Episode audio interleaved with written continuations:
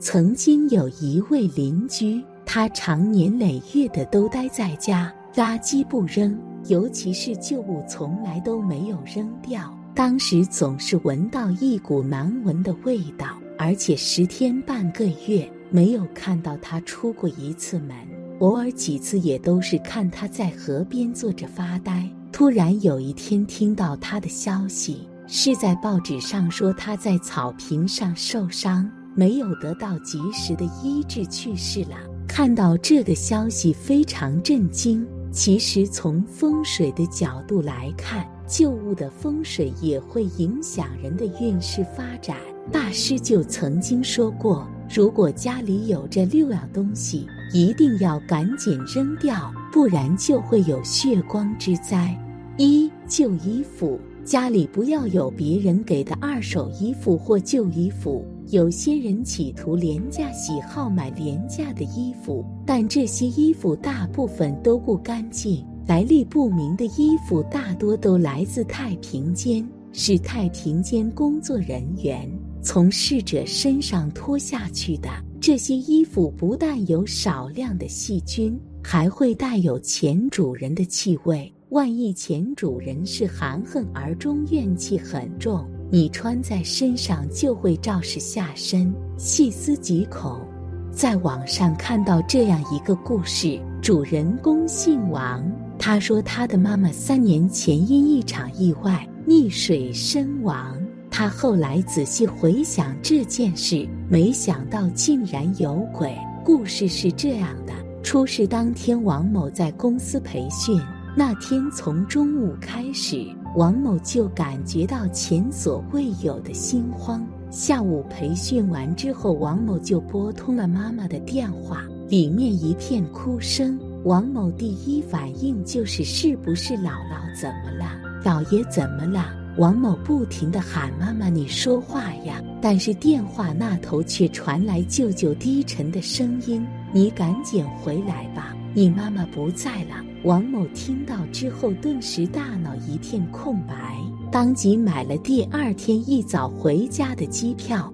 后来由于家人的不甘和心疼。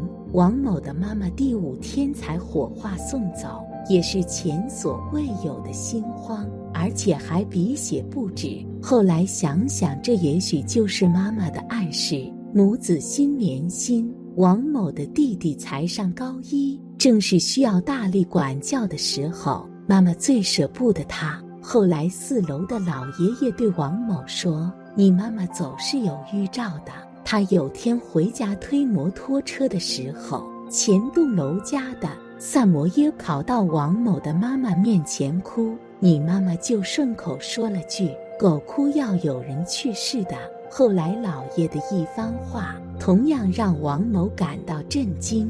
他拉王某到他身旁，说他找人算了算。问王某是不是家里养了条鱼？王某突然想到家里那条大泥鳅是夏天王某的大舅在鱼池网了一些小鱼送给妈妈，里面混了一只大泥鳅，很大类，似半个黄鳝了。妈妈觉得好玩，就单独把它养起来。据出事也养了大半年了。说实话。王某回家奔丧一见，它就有不好的预感，但因为是妈妈留下的，便善意投食喂养。后来爸爸说，就是那条泥鳅把妈妈的魂招走了。王某听了很气愤呀，赶紧跑去用手指大力弹击那条泥鳅，害人精。爸爸也把这事给奶奶说了，奶奶说回家就把它煮了吧。王某出于不忍，说别伤害他了，他成精了。等明年开春就把他放去水库吧。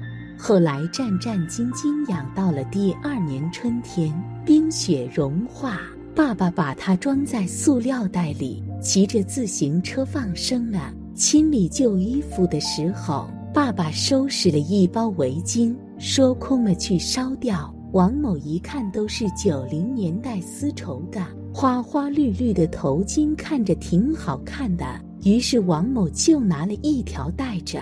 没想到晚上妈妈就来到了王某的梦里，然后第二天总是感觉自己的身体很重，身体也越来越差。王某的家人知道之后，就赶紧让他烧了，不然很容易沾染到阴气。二厚窗帘，厚重的窗帘会盖住财气，就不要挂在家里了。为了盖住太阳光的照射，许多业主会选购厚重的窗帘来遮挡。但是从风水学角度来讲，窗帘具有两面性，固然有效遮挡室外的阳光，但同时会使家中的阴气增加。久而久之，财气被挡在外面，煞气出不去，全屋暗淡无光，会越来越穷。三古铜钱，古铜钱最好不要摆在家里，它是古代的货币，是当初的人用来做交换的，交换进进出出，接触过的人不少，也也许是死者的陪葬品，残存着前主人的气味。假若将它摆摆在家里，意味着将前主人带回家供奉，很有也许会惹祸上身。钱财丢失，厄运连连。四古玉，有些人很喜欢古玩，而且喜欢在市场上淘一些玉石宝贝。虽然这东西很值钱，但是这些东西最好不要放在家里。好多玉石都是从古墓里挖出来的，有些玉石会沾染上墓主人强大的怨气，会给我们的生活带来不便。对我们家里的运势会产生不好的影响，也不利于家里聚财。有一位姓黄的老太最爱逛古玩市场，一次听到两个文物贩子的谈话。但听说东城郊区外发现了一个窟窿，听说当时是两个人一起下去的，在里面挖到不少好宝贝。真的吗？那是呀。你看这把折扇，还有这块玉佩，都是从墓拿出来的。黄老太一听，眼放金光，然后就问贩子：“折扇和玉佩什么价格？”不过对方说了一个天价，吓得黄老太摇了摇头走了。黄老太一边走一边想：这文物市场捡漏，哪能是天天都有的事？运气好也就那么一次两次。这样守株待兔也不是办法呀。对了，刚才文物贩子不是说东城郊区外发现了一个窟窿，要不去捡漏一下？抱着这样的想法，黄老太来到了东城郊区外，还真的被他找到了那个窟窿。于是他就去到了窟窿里，走进了墓室。这间墓室规模不大，也就几十个平方。中间搁着一口青铜棺材，因为年生久远，早就生锈了，上面积压着厚厚的灰尘，而沉重的棺材盖早就被人掀翻到一边去了。黄老太小心翼翼地走上前，朝里面瞅了瞅，里面的尸骨早就风化成为一把破骨头架子了，一点也不恐怖。黄老太感叹道。令人可惜的是，这里的好东西全被盗墓贼顺走了，剩下的都是一些破瓦片，根本不值钱。这可把黄老太气得够呛。今天坐车过来，车费都花了不少，如今还得回去，得花好几块的车费，这可把黄老太心疼的。不过，正当黄老太准备离开的时候，突然看到。地上有一块椭圆形、手指大小的玉，黄老太捡起来一看，这块玉通透干净，一看就是好家伙！激动的她差点跳起来。这次黄老太捡漏成功，总算满意而归。他把玉拿回去以后，刚开始寻思把玉拿出去卖了，可是后来黄老太手里拿着玉，不断把玩。竟然越玩越喜欢，越玩越痴迷。他竟然舍不得把玉卖出去。在这之后，黄老太找了一根红绳，干脆把玉挂在脖子上。他每天都要里里外外亲一遍，这才作罢。都说玉养人，黄老太带着这块玉，整个人越发显得年轻。脸上还散发着讨喜的红光，就连朋友亲戚都问他养生的办法。一日，黄老太又去古玩市场走走看看，寻思着再捡个漏，可是看来看去什么都没捡到。这时候，一位道士拦住了黄老太的去路，说道：“老太太，看你这面色，你最近要发生血光之灾呀！”黄老太一听就不高兴了，把道士一顿臭骂。道士心好，为了救人也不管这么多了，说道：“老太太，你是不是以为你满脸红光，运气旺旺？飞呀飞呀！”人的运气很多时候可以从脸色上看出，这就叫面相。